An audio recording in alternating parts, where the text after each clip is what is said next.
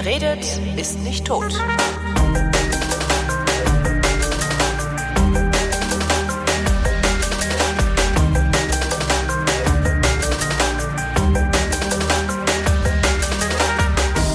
Abgesehen davon, dass Beschneidung ein gefundenes Fressen für Moslem-Hasser und Judenhasser ist, wie wir vor ein paar Monaten oder ist wahrscheinlich sogar schon wieder Jahre her gemerkt haben, ist das Thema Beschneidung aber auch recht interessant, sagt zumindest Andreas, der äh, mich aufgefordert hat, doch mal mit ihm über Beschneidung zu reden. Und das mache ich jetzt. Hallo Andreas.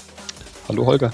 Was ist am Thema Beschneidung so interessant? Also wir hatten ja dann dieses, dieses Gerichtsurteil, das gesagt hat, nein, Kinder beschneiden ist Körperverletzung. Dann gab es halt so eine Religionsdiskussion und dann ja. kommen ja irgendwie die ganzen äh, ja, wie ich schon sagte, äh, Judenhasser aus der Ecke und versuchen dann halt mal nicht antisemitisch zu argumentieren. Aber darum geht's dir, glaube ich, nicht, wenn du über Beschneidung redest, oder? Nein, überhaupt nicht. Also mir geht's vor allem ähm, über die, ja, um die medizinischen Aspekte und auch ähm, die Auswirkungen, die das, ähm, die eine Beschneidung überhaupt hat. Also ich habe in letzter Zeit viel mit Leuten darüber geredet, ähm, weil ich selbst als Kind betroffen wurde, äh, bin und ähm, ja, während der Beschneidungsdebatte mich eben wieder mit dem Thema beschäftigen musste und habe ich gemerkt, dass viele Leute ähm, gar nicht so genau wissen, was überhaupt bei einer Beschneidung passiert und ja, welche Auswirkungen das denn überhaupt hat. Nö, ich auch nicht. Also alles, was ich weiß, ist, da wird irgendwas an der Vorhaut irgendwas durchtrennt äh, oder, oder weggeschnitten und dadurch liegt eigentlich permanent die Eichel frei. Äh, und äh, das führt halt dazu, dass man länger vögeln kann. Das ist tatsächlich das, was in meinem Kopf wohnt. Mehr weiß ich darüber nicht.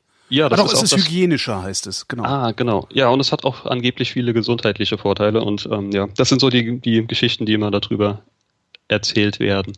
Klär ähm, mich auf. Ja, die Beschneidung. Ähm, was wird gemacht? Ähm, es gibt da, da unterschiedliche ähm, ja, Stile, kann man sagen. Ach. Es gibt einmal die vollständige Beschneidung oder die radikale Beschneidung, da wird wirklich die komplette Vorhaut ähm, ähm, ja, unterhalb der Eichel abgeschnitten unterhalb der Eichel. Das heißt, einmal ordentlich mhm. langgezogen, schnipp ab und dann flitscht das zurück sozusagen. ja, also da gibt's auch die medizinische dieses, Beschneidung, die funktioniert noch ein bisschen. Da gibt's auch dieses anders. Bändchen irgendwie. Was, was passiert genau, denn damit? Das Frenulum, das Vorhautbändchen, ähm, das ja, verbindet die, die Eichel mit der Vorhaut und ähm, bei der Beschneidung wird das teilweise mit entfernt, mhm. teilweise noch dran gelassen. Ähm, ja, das Frenulum ist halt äh, wirklich eine wichtige erogene Zone, deswegen ist es auch an der Stelle problematisch, das dann einfach wegzuschneiden. Wobei es nicht nur das Frenulum ist, sondern auch wirklich die ganze Vorhaut, die wirklich mit ähm, Nervenzellen überzogen ist und einen großen Beitrag zur Sexualität leistet. Das heißt, ich würde länger vögeln können, weil ich nichts mehr spüre. Ähm, genau, das heißt, du kannst nicht länger, sondern du musst länger und du kannst nicht viel dagegen tun. Das heißt so diese diese dieses das, das das was ich was sich ja wahrscheinlich irgendwann jeder Junge wünscht, der sich ein Porno angeguckt hat, ich will auch mal so lange können, das ist überhaupt kein Vorteil für dich. Ähm, nein, für mich nicht. Also es, ähm, ja, man merkt schon, dass die Eichel mit der Zeit ähm, desensibilisiert wird mhm. ähm, und dass es auch immer schlimmer wird. Also die, die ersten wirklichen Probleme hatte ich ungefähr mit 25, 26 und ja, seitdem wurde es dann äh, auch nicht gerade besser. Wie alt bist du jetzt? Ich bin jetzt 30. Mhm. Warum bist du beschnitten worden? Ähm, ja, das war eigentlich ein unglücklicher Zufall. Ähm, ich hatte als Kind mit ungefähr acht Jahren ähm, eine Entzündung an der Vorhaut gehabt und meine Eltern sind mit mir zum Urologen gefahren. Der hat sich das Ganze angeguckt. Meine Eltern, meine Schwester haben äh, daneben gestanden, haben sich das angeguckt. Äh, der Urologe hat dann äh, versucht, meine Vorhaut vor und zurückzuschieben, ähm, was anscheinend auch geklappt hat. Aber trotzdem hat er, warum auch immer, gesagt, ja, wir schneiden einfach die Vorhaut ab und dann ist das Problem auch ähm, gelöst. Ja. Na, ähm, war es ja dann auch, ne? ja, eine Entzündung hatte ich seitdem nicht mehr gehabt. Ja. ähm, war natürlich, er hat halt eben nicht das gemacht, was ein Arzt normalerweise macht, und zwar die Krankheit heilen oder mhm. die Entzündung beseitigen, sondern er hat das gemacht, was eigentlich am schlimmsten ist, und zwar er hat das Körperteil einfach weggeschnitten. Mhm. Ähm, ja, meinen Eltern hat er nur erzählt, ja, das ist ja nur ein kleiner Schnitt und dann sind die Probleme weg. Und meine Eltern wussten auch nicht ganz genau, was denn eine Beschneidung überhaupt ist. Sie haben ihm soweit vertraut und ja, haben dann zugestimmt. Stopp mal ja, gerade. Trink, trink bitte mal einen Schluck, du schmatzt. Also und zwar ein kleiner Schluck reicht. Okay. Einfach nur so ein Schlückchen, ist wahrscheinlich auch Nervosität. Ich kannst du zwischendurch kannst du immer mal so ein kleines Stückchen nippen, genau, und dann hört das Schmatzen auf. Ich stelle jetzt eine Frage, dass wir wieder reinkommen. Ja. Wusste der Arzt denn damals, was er tut, oder äh, sind die Erkenntnisse darüber, dass es möglicherweise eine schlechte Idee ist, Leute zu beschneiden, sind die neu? Also neu sind die nicht. Ich weiß nicht, was der Arzt wirklich, ähm, ja, welche Erfahrungen er damit hatte. Ähm, da kann ich überhaupt nichts drüber sagen. Also da rätsel ich auch heute noch, ob er es nicht besser wusste oder ähm, ja, wie es dann überhaupt mit der Ausbildung bei Ärzten aussieht. Da kann ich nur spekulieren. Hast du ihn mal gefragt? Also ich gehe davon aus, dass du einen Leidensdruck empfindest, ähm, sonst würdest mhm. du nicht drüber reden wollen. Hast du ihn mal angesprochen? Ähm, nein, ich habe ihn nie drauf angesprochen. Warum ich habe jetzt auch erst vor, vor wenigen Monaten erst erfahren, ähm, wer mich, welcher Arzt mich überhaupt beschnitten hatte. Ich habe auch erst vor knapp einem Jahr ähm, wieder mit meinen Eltern darüber gesprochen, über das Thema und ihnen gesagt, dass ich damit Probleme hatte und ähm, da kam ich erst an den Namen, aber ich weiß nicht. Ich, was soll ich ihm sagen? Ich kann ja nicht. Nee, nur mal fragen. Kann, Wusstest du ja. eigentlich, was du damals getan hast, Freundchen? Und wenn mhm. er sagt, yo, kannst du mir immer noch eine drücken? nee, habe ich nicht gemacht. Also ich weiß auch nicht, ob das wirklich gut für mich wäre, ähm, ihm nochmal zu begegnen, weil es doch eine ziemliche psychische Belastung wäre. Okay, du sagst, mit 25 hast du das erste Mal Probleme gekriegt oder hat die Belastung schon vorher angefangen und du hast es noch nicht hinreichend gemerkt? Also die Belastung, die hat eigentlich direkt nach, nach der ähm, Beschneidung angefangen. Mhm. Ähm, also ich kam aus dem Krankenhaus, ähm, es war auch alles in Ordnung. Der Arzt hat gesagt, es ist alles wunderbar gelaufen. Ähm, als wir dann nach, zu Hause ankamen, ähm, und die Betäubung nachgelassen hat, die man bekommt, haben die Schmerzen angefangen und ich konnte mir auch direkt das Ergebnis angucken, weil ich überhaupt keinen Verband hatte, sondern so eine Art ähm, Lendenschurz, mhm. den man einfach hochklappen konnte und sich das angucken und ich war erstmal total schockiert, was sie überhaupt mit mir gemacht haben.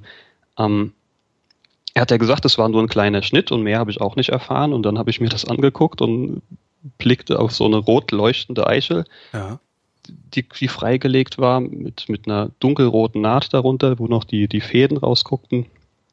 Ähm, und das Ganze war ja blau geschwollen. Es war erstmal total schockierend für mich, so ist, ist das, das zu sehen. Mhm. Ähm, ich habe mir gedacht, was haben die mit mir angestellt? Ähm, ja, und das war auch der Moment, wo die Probleme richtig angefangen haben. Ich habe gedacht, die, die haben mich verstümmelt und ähm, die haben mir einen Teil vom Penis weggeschnitten und ich hatte das Gefühl, kein richtiger Junge mehr zu sein. Mhm. Wie, wie, alt warst du? Ich war acht Jahre alt. Acht Jahre alt. Und da hast du solche Gedanken schon gehabt oder, oder also denkst du das jetzt darüber, was du möglicherweise gedacht hast? Ähm, das Wort Verstümmelung kannte ich nicht mhm. ähm, zu dem Zeitpunkt, aber das war das Gefühl, würde ich jetzt so interpretieren, mhm. was ich damals hatte. Und auch die, tatsächlich schon, auch mit acht Jahren schon dieses, ich bin kein richtiger Junge mehr. Ja, also das, das Gefühl hatte ich ziemlich stark gehabt. Krass. Ähm, Wie haben Sie dich denn beschnitten? Du sagtest ja, es gibt mehrere Stile. Was haben Sie mit dir gemacht? Ja, also es gibt ähm, die vollständige Beschneidung und die Teilbeschneidung. Da wird dann ja, knapp die Hälfte der Vorhaut abgeschnitten. Bei mir war es eine radikale Beschneidung. Ähm, das heißt, die gesamte Vorhaut wurde entfernt. Ähm, und da gibt es dann auch wieder verschiedene Stile, ähm, an welcher Stelle man die Naht setzt und ähm, ja, welche Teile der Schafthaut und der Vorhaut man jetzt genau abschneidet. Ähm, ja, das Frenulum hat man glücklicherweise noch dran gelassen, aber die Vorhaut ist ja eben komplett die äußere und die innere Vorhautschicht, was die Eichel bedeckt, ähm, normalerweise, das ist komplett weg. Verstehe, das Frenulum hängt jetzt also praktisch, nein, das hängt nicht locker darunter, sondern das, ich überlege, ja, ich versuche gerade das nachzuvollziehen. Ähm, es ist bildlich. dann mit der Schafthaut vernäht worden. Ah, so, es ist also nochmal vernäht worden, okay. Ja. Okay. Das, das heißt, letztendlich hast du Glück im Unglück gehabt. Ähm, ja. Weil du noch ein bisschen eine erogene Zone da äh, sie dir gelassen haben. Ja, also ohne Frenulum wäre es wohl noch ein bisschen schlimmer gewesen, aber ja, das ist schon schlimm genug. Ähm, ähm, ja. Was hast du dann gemacht? Also ich meine, du warst acht Jahre alt, du hast gedacht, ich bin kein richtiger Junge mehr. Und jetzt? Also hast du dann irgendwie den ganzen Tag geflennt oder? Ähm, nein, nicht, gar nicht mal. Ich weiß gar nicht, was man macht, wenn man acht Jahre alt ist und so auf solche Ideen kommt. Ähm, ich kann mich nicht dran erinnern, dass ich deswegen geweint habe. Ich war eher, ähm, ja, in so einer nachdenklichen Verfassung würde ich es eher nennen. Also ich habe ich hab mich komplett isoliert von, von meiner Umwelt und äh, ja, war so in meiner eigenen Gedankenwelt drin, würde ich sagen. Ähm, ja, in der Schule habe ich dann es, es, war schwierig gewesen, als ich in die Schule kam und, mein, und ähm, meine Freunde wussten ja, dass ich längere Zeit weg war. Die haben mich gefragt, wo warst du denn, was hast du gemacht? Und ich, ich konnte einfach nicht drüber sprechen. Ich, mhm. es, es war, nicht, war, mir gar nicht möglich, überhaupt was dazu zu sagen. Und, ähm, Wie lange warst du weg? Ähm, ich kann nur vermuten, dass es ein paar Tage, vielleicht eine Woche war. Ja gut, es fühlt sich für Kinder natürlich dann auch irre lang an, ne? Der ja. war eine ganze Woche nicht da. Uiui. genau. ja. Mhm. Das erste Schulschwimmen? Oh, ja, das, das kam ein bisschen das später. Das ist die Stunde der Wahrheit, oder? Das war, würde ich sagen, so die, eine der schlimmsten Zeiten in meinem Leben. Das war, ähm, das war schon ein bisschen später. Also ich war, das war, ähm, als ich beschnitten wurde, war ich ja noch in der Grundschule gewesen. Mhm. Kam dann aufs Gymnasium, ähm, eine reine Jungenschule, was dann, äh, wo ich mich nicht sehr wohl gefühlt habe, äh, wenn man der Ansicht ist, kein richtiger Junge zu sein und dann ähm, auf eine Jungenschule kommt. Ähm, da gab es dann Schwimmunterricht. Und ja, es war mir total peinlich. Ich, ich es wusste dort auch niemand, dass ich beschnitten war und ich war auch der Ansicht, dass es keiner wissen durfte, weil mhm. keiner, sollte ja keiner sehen, dass ich nicht dazugehöre, weil ich kein richtiger Junge bin, nach, nach meiner damaligen Vorstellung. Ähm, ja, deswegen habe ich mich immer in die hinterste Ecke versteckt beim Umziehen mhm. und ja, gewartet, bis die anderen fertig waren. So lange irgendwie die Zeit verbracht und in meiner Tasche rumgekramt und dann äh, mich, als die letzten rausgingen, noch schnell umgezogen, damit es auch bloß keiner sieht. Wann hast du denn dann mal zum ersten Mal den Frieden damit gemacht? Weil das ist ja eigentlich zunächst mal gar kein Problem. Also, ne? Also, ob du beschnitten bist oder nicht, ist ja eigentlich jetzt so von, von außen betrachtet überhaupt kein Problem. Also, du bist ja deswegen nicht weniger Mann als, als ich. Ja, klar, wenn man das jetzt so objektiv betrachtet, ja, ist klar. man natürlich ein, äh, macht es keinen großen Unterschied äh, in, in der Männlichkeit. Ähm, so richtig umgehen konnte ich damit nie. Es gab Zeiten, ähm, da konnte ich das Problem ganz gut verdrängen. Aber es kam regelmäßig wieder hoch. Ähm, das reichte schon, wenn man einfach nur irgendwie was, was in dem Zusammenhang erwähnte, zum Beispiel, wenn es darum ging, die Hecken zu beschneiden oder so. Alleine schon das Wort beschneiden hat dafür gesorgt, dass ich mich wieder ähm, wow. ja, da rein gedacht habe. Das ist das, ja. Du sagst, ging eigentlich nichts, ging nicht aus dem Kopf raus. Wenn du sagst, das Problem verdrängen, ja. was genau ist denn eigentlich das Problem? Also das Problem, was ich damals erst hatte, waren einfach nur die, diese ja, psychischen Folgen, das, das Gefühl, kein richtiger Junge zu sein, nicht mhm. dazu zu gehören, ähm, minderwertig zu sein ähm, und eben die, ja, die Probleme, die man sich im Endeffekt selbst damit macht, dass man sich, sich von anderen distanziert. Ähm, Selbstvertrauen hatte ich auch als Kind schon, ähm, das, das war bei mir nicht, nicht sehr ausgeprägt und das ähm, ja, hat eben dafür gesorgt, dass es, dass ich nie so ein richtiges Selbstvertrauen aufbauen konnte. Das fast zum Überlaufen gebracht. Ja. Und das hast du auch bis heute nicht geschafft. Um, ähm, also ich meine, immerhin redest du darüber, über dein größtes Problem. Und, äh, ja, das, also ich habe das ist ja schon mal was. Ich habe 20 Jahre lang ungefähr ähm, nicht darüber geredet, aber mit der Beschneidungsdebatte, da, da ging das einfach so nicht weiter da musste ich mich einfach damit auseinandersetzen. Es gab kaum eine Möglichkeit, dem zu entkommen, weil es war ja täglich in den Nachrichten gewesen. Wie lange ist das, das jetzt mittlerweile wieder her? Ich habe überhaupt kein Zeitgefühl, was das betrifft. Die Beschneidungsdebatte an ja. sich, ähm, das hat am 7. Mai 2012 ah ja, angefangen. Da, also da war das Gerichtsurteil und ja, zwei Jahre her. Da habe ich dann eher gegen Ende der Beschneidungsdebatte, als dann das Beschneidungsgesetz kam, da wurde mir erst richtig bewusst, dass ich irgendwie damit umgehen muss und einfach darüber reden muss und selbst an mir arbeiten muss, um was zu, zu ändern. Ja, weil ist ja Quatsch. Entschuldige bitte meine, meine Pietätlosigkeit, ja. aber ist ja wirklich Quatsch.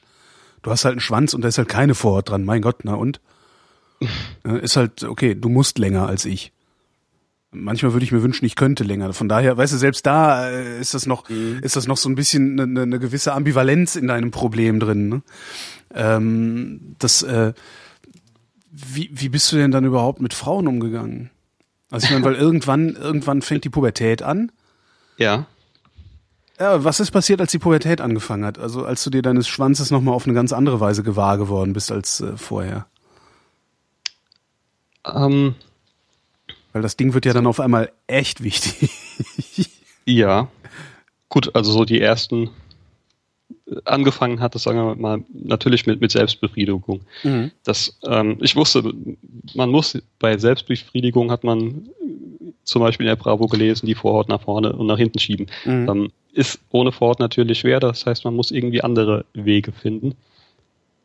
Ich habe erst versucht, irgendwie die Schafthaut so nach vorne zu ziehen, dass es irgendwie geht, aber ähm, es war einfach nicht möglich. Dann versucht mit der, mit der Hand über die Eichel zu gehen, was jetzt ähm, nicht gerade angenehme Gefühle hinterlässt. Ich wollte gerade sagen, das ist, das ist auch eher schmerzhaft, ne? Ja, Vor schmerzhaft. Dauer. Ist es nicht, weil die Eichel ja schon so weit desensibilisiert ist, dass so. man da nicht viel spürt. Also erst spürt man nicht viel. Und je, je fester man dran reibt, desto eher führt das eben zu Schmerzen, aber nicht ja. zu irgendwelchen ja, angenehmen Gefühlen. Ähm, ich habe viele Sachen ausprobiert, dann mit, mit Handtüchern versucht rumzuwickeln, dass es nicht so ähm, ja, dass es ein bisschen lockerer wird und dann kam ich auf die Idee, dass es ein Kleidmittel braucht. Mhm. Habe verschiedene Sachen ausprobiert, Shampoo zum Beispiel. Es hat dann dazu geführt, dass die, die, also nach ein paar Wochen, nach längerer Zeit führt es dann dazu, dass die Eichel ziemlich trocken wird. Mhm. Und ja, dass sich langsam Risse gebildet haben, teilweise auch Hautabschürfungen.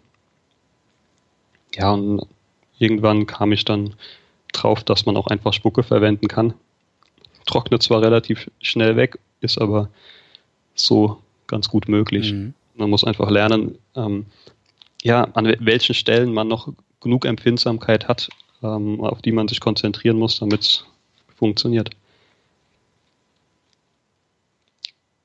Ich meine, normalerweise, wenn man nicht beschnitten ist, wenn man einen vollständigen Penis hat, ähm, reibt man zwei erogene Zonen aneinander. Die, die Vorhaut, vor allem ja. die innere Vorhaut, die eben sehr sensibel ist, ähm, mit der Eichel. Ja.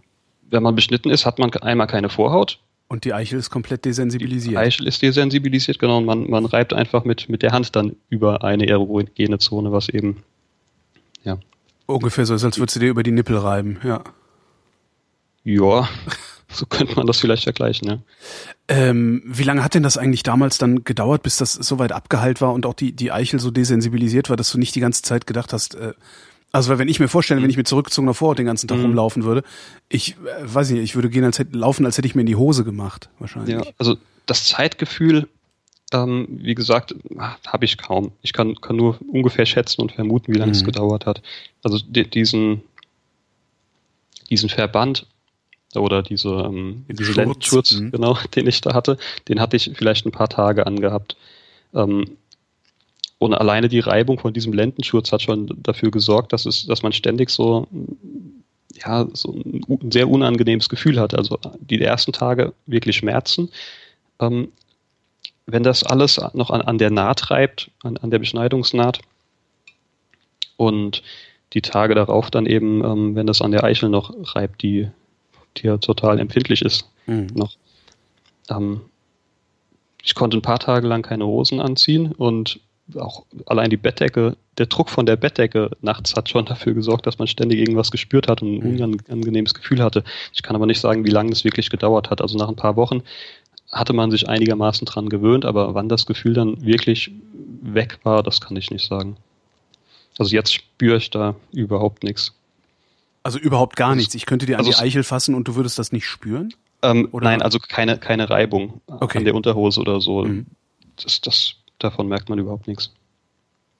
Zurück zur Pubertät. Ähm, dann kamen die Mädchen. Nein, die kamen nicht. Dann kam kamen die Jungs. Da kamen die Jungs, okay. Genau.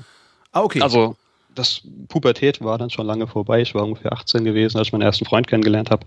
Ähm, du hattest bis dahin auch keinen Sex, keine Knutschereien und sonst was, sondern hast genau, dich zurückgehalten? Überhaupt nichts. Und hast du dich zurückgehalten, weil du beschnitten warst?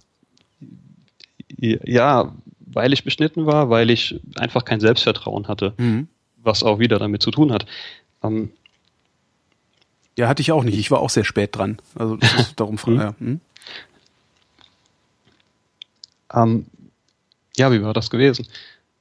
Ähm, ich war immer der Meinung, immer noch, dass ich einfach äh, kein richtiger Junge bin und mhm. dann ist es auch schwer, so, so ein gewisses ja, Selbstvertrauen in der Richtung zu entwickeln, dass man dann einen anderen Jungen als Freund hat und ja, was soll der dann mit einem? Wenn man selbst nicht ein richtiger Junge ist, dann kann man doch seine Erwartungen gar nicht erfüllen.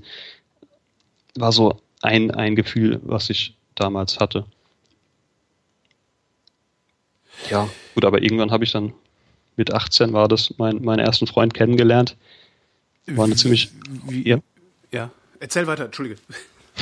Ja, war eine ziemlich aufregende Zeit gewesen, weil ich noch überhaupt nicht wusste, wie er denn darauf reagieren würde. Das, ja, und als, als er dann es zum ersten Mal herausgefunden hatte. Das heißt, du hast ihn auch, du hast auch gar nicht gesagt, so übrigens, ach Gott, ach Gott, ach nee. Gott. Ich habe es verdrängt, bis es, bis es zu spät war, sozusagen. Ähm, ja, bis zu den ersten sexuellen Kontakten kam. Ähm, er hat halt mit der Hand versucht, bei mir die nicht vorhandene Vorhaut irgendwie nach vor und zurück zu schieben und mhm. hat bei mir an der an der Schafthaut rumgezogen, bis er dann irgendwie gemerkt hat, dass da was nicht stimmt und gefragt hat, ja, ob ich denn beschnitten bin. Ähm, und ich war so, so nervös, dass ich, dass ich da kaum, kaum reagieren konnte, weil es jetzt so die, die Stunde der Wahrheit war, ja. dass er jetzt endlich rausfindet, ähm, was mit mir los ist. Und dann habe ich äh, ja, gesagt, ja, ich bin beschnitten. Hast du da überhaupt noch ja, Steifen gehabt? Ja. Ach echt? Das war noch möglich, ja. Respekt. Ja, danke. Wenn ich daran denke, wie ich das erste Mal versucht habe, mit meiner Freundin damals zu schlafen, das, äh, naja, ja. Ja, Erektionsstörungen so in der Richtung gibt es zwar auch nach Beschneidung, bei mir glücklicherweise gar nicht. Nee, aber ich hätte jetzt gedacht, also in, in dem Moment, wo du in so einer Situation bist, also ich weiß nur, ich ja. erinnere mich an mein erstes Mal, beziehungsweise an den ersten Versuch, mhm. Geschlechtsverkehr äh, äh, richtig zu, den Beischlaf zu vollziehen. Ja. Ähm, ich war halt so nervös, das ging halt nix. Ja. So, und das hätte ich also, jetzt von dir eigentlich auch erwartet. Respekt. Mhm. Ich hatte ja total Herzklopfen und auch Nervosität aber jetzt nicht wegen, wegen dem Sex an sich, sondern weil er rausfinden würde, dass ich, dass ich beschnitten war und einfach nicht wusste, wie, wie wird er jetzt darauf reagieren. Mhm. Ich habe mir da schon die schlimmsten Sachen vorgestellt. Na gut, er hat es einfach ähm, so hingenommen und er hat weitergemacht, aber es, es wurde halt auch nicht gerade besser, weil er auch nicht wusste, wie er jetzt mit einem beschnittenen Penis umgehen muss. Das heißt, er hat auch weiterhin noch versucht, irgendwie an der Haut zu ziehen und mit der Hand über die Eichel zu gehen und so ja, es hat eine Weile gedauert, aber mit der Zeit konnte ich ihm dann beibringen, wie er damit umgehen musste. Wie geht man mit einem beschnittenen Penis um? Ja, man braucht eben Kleidmittel, zumindest ist es bei mir so. Also die, die, die Finger Spucke? anfeuchten also mit wenn, Spucke. Wenn ich dir einen blase, das, das reicht aber, oder? Jo. Das reicht, okay. Das reicht meistens. Okay. Ähm, ja, und umgekehrt war es auch so, dass ich zum ersten Mal überhaupt einen intakten Penis sehen konnte ich habe mir immer überlegt, wie, wie ist das denn? Ich meine, mit, mit acht Jahren, ich konnte mich gar nicht dran erinnern, wie das bei mir früher war, wie das, wie das denn funktioniert hat, wie das ausgesehen hat. Ähm, die Erinnerung war nur sehr schwach und ähm, ich konnte mir überhaupt nicht richtig vorstellen, wie denn so eine Vorhaut überhaupt funktioniert. Ähm, hat sich dann herausgestellt, dass meine Vorstellungen, die ich hatte, total absurd waren, weil es dann doch einfach ganz anders war. Ich meine, wenn man das so in der Bravo liest, dann steht da irgendwas von, von da gibt es dann eine Hautfalte, die über die Eichel ragt und irgendwie mit dem Frenulum an der Eichel verbunden ist und so. Ähm, naja. Also glaub mir, selbst wenn man das hat, mhm. erkennt man es nicht, wenn man es in der Bravo. Also zumindest ich damals. Ich habe auch gedacht, was, ja. wie jetzt? Hä? Wie soll ich jetzt? Ach, ich mache einfach mal so. Oh, das fühlt sich mhm. gut an. das, also okay. ja. Das war interessant, ja. Ja, und, und, wenn man eben keine Vorhaut hat, dann kann man sich das noch viel, viel weniger vorstellen, ähm, ja. wie das denn funktioniert. Ähm, ja, und was man dann auch hört, dass es ja unhygienisch wäre, wenn man nicht beschnitten ist oder so. Da gibt es ja immer so die Geschichten, die man in der Jugend so hört.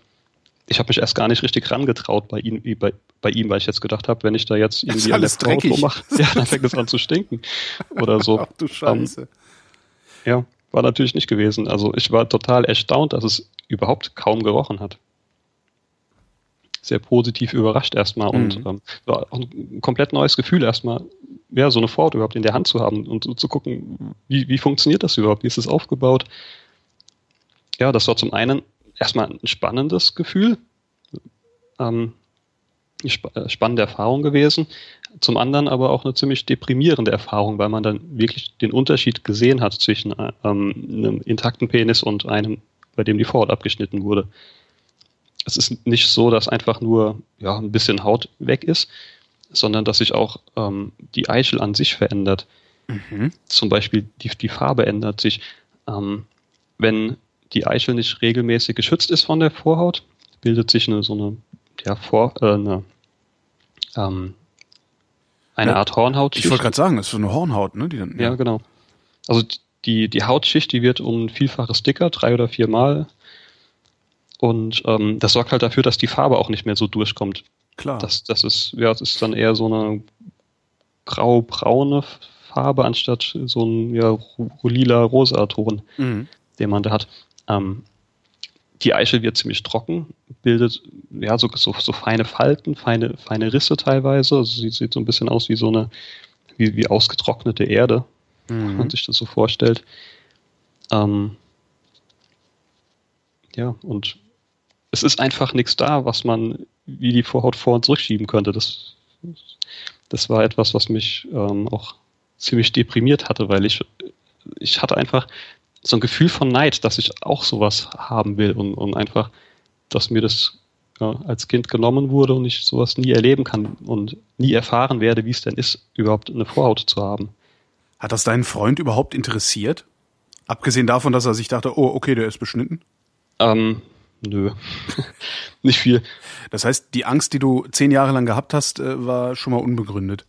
Ähm, ja, also es gab schon Momente, da hat er gesagt, ähm, ähm, ich war nicht sein erster Freund gewesen und mhm. er hatte vorher einen anderen Freund gehabt und da hat er gesagt, ähm, was er so alles mit ihm anstellen konnte, weil er nicht beschnitten war und ähm, was man da alles Tolles machen kann, was bei mir jetzt nicht so geht. Ähm, ja, war ziemlich verletzend gewesen, aber es war von ihm einfach nicht so gemeint gewesen.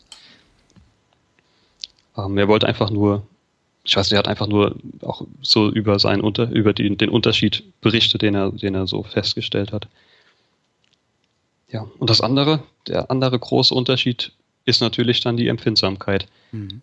Ähm, also während er bei mir schon ja, einige Arbeit leisten musste, war es bei ihm ganz anders.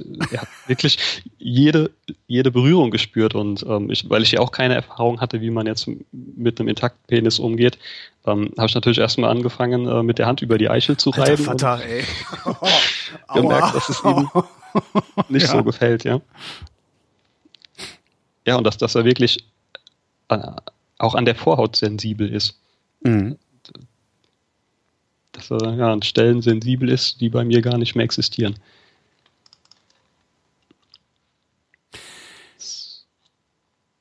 Hast du, na, das war dein erster Freund. Ähm, genau. Bist du mit den weiteren Freunden entspannter geworden oder war es jedes Mal so ein Berührungs-, also nur eigentlich eine umgekehrte Berührungsangst? Ähm, ich hatte immer bei jedem Freund auch eine gewisse Angst, dass sie also dass sie ja irgendwann herausfinden, dass ich beschnitten bin. Also das, die Angst war schon da, war aber nicht mehr so stark wie am Anfang. Mhm. Ähm, bei meinem zweiten Freund war es schon ein bisschen stärker, weil als ich mich schon, also als mein erster Freund sich von mir getrennt hat, hat er mir dann hinterher noch gesagt, dass er einen beschnittenen Penis ja relativ langweilig findet.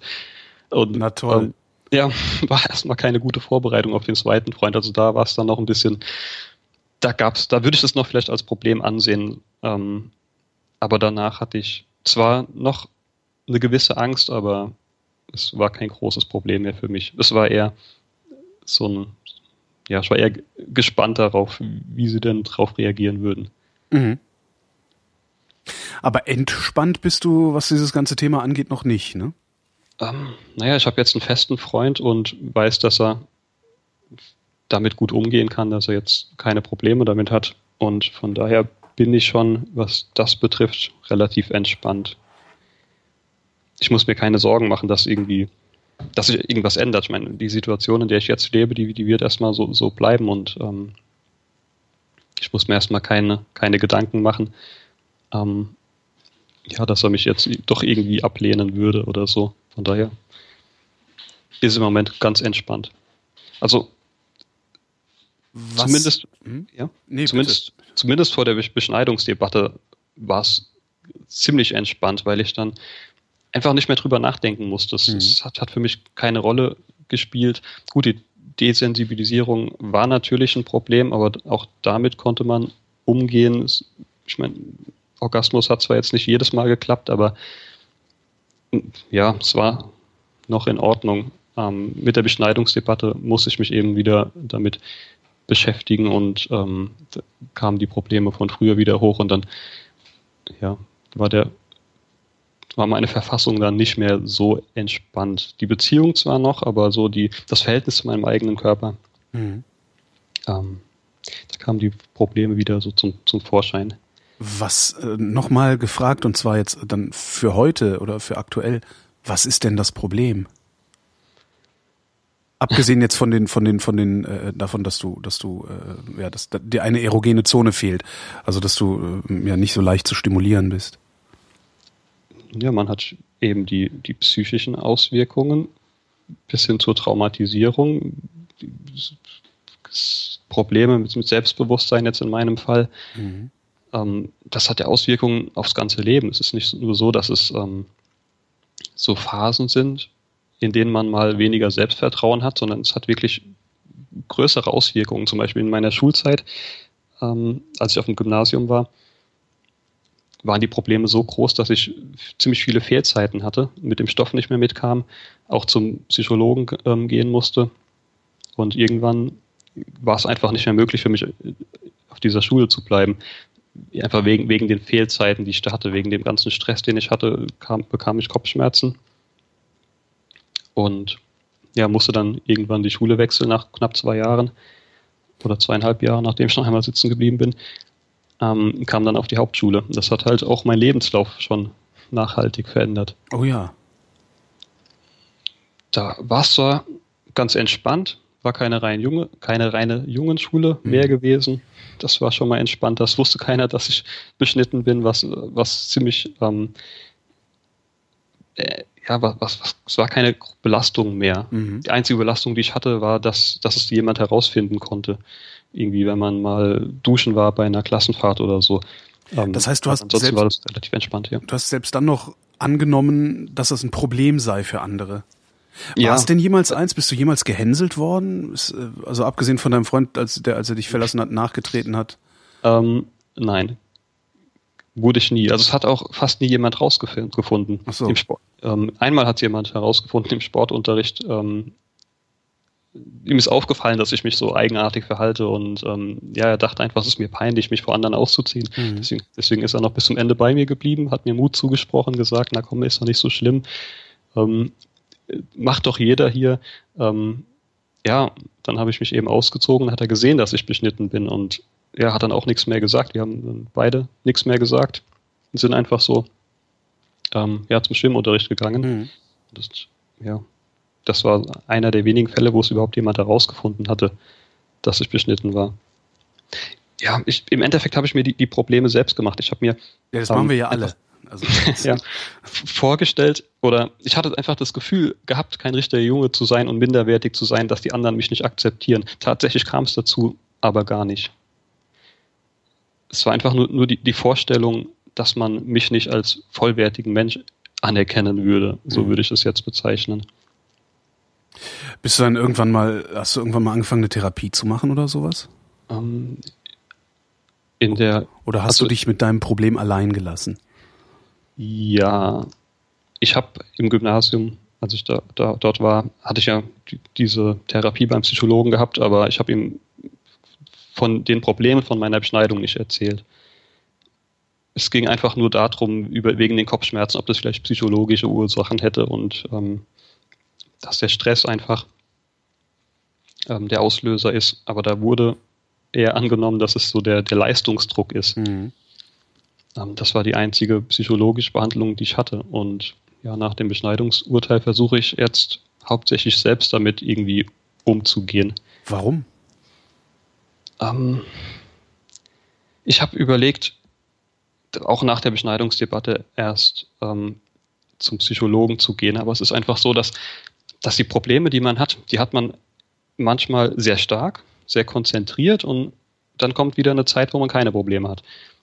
Und es geht immer so, so auf und ab. Und wenn man einmal denkt, man geht zum Psychologen und macht jetzt einen Termin, dann geht es ein paar Tage wird's später, wird es wieder besser und dann denkt man, nee, warum eigentlich? Man braucht doch keinen Termin. Es geht, ist doch alles in Ordnung, läuft doch alles.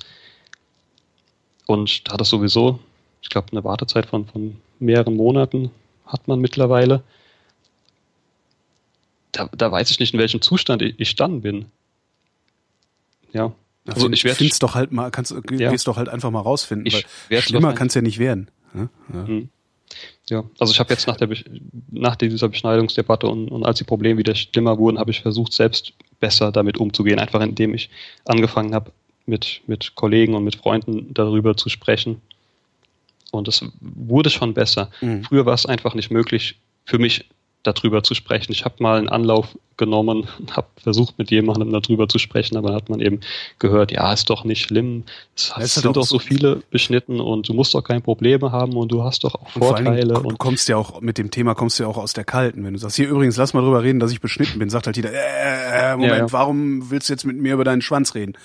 aber wenn es sowieso in den Medien ist, ist es natürlich ganz, ein ganz angenehmer Katalysator, dass du sagen kannst, so, ich rede da übrigens drüber, weil ich selbst beschnitten bin. Das ja. ist sehr praktisch. Ich hatte da sogar, ziemlich ja. gute Gespräche gehabt mit ja. ähm, Kollegen erstmal, die ja auch, auch ziemlich interessiert waren, weil sie auch, sie haben, hatten zwar gehört, ja, da gibt es jetzt so ein Gesetz, was es Eltern erlaubt, äh, dass es, dass sie ähm, ihre Kinder beschneiden lassen, aber es war eben, sie wussten nicht wirklich, was einmal was in dem Gesetz drin steht mhm. und auch nicht, was Beschneidung überhaupt bedeutet. Also es, Beschneidung wird immer habe ich das Gefühl so, so gesehen, als wäre das einfach nur, ja, man macht halt einen kleinen Schnitt und dann ist alles gut, es verheilt ja wieder und ähm, es hinterlässt keine Probleme. Aber was es überhaupt mit einem Kind anstellt, sowas, oder anstellen kann, ich weiß jetzt nicht, wie viele Jungen wirklich so Probleme haben. Psychische Wollte ich dich gerade fragen, ob du da irgendwie Zahlen kennst oder. Ja. Mm. Denkst du, denkst du, äh, denkst du, dass es eher zu Problemen führt oder dass die meisten besser damit klarkommen als du?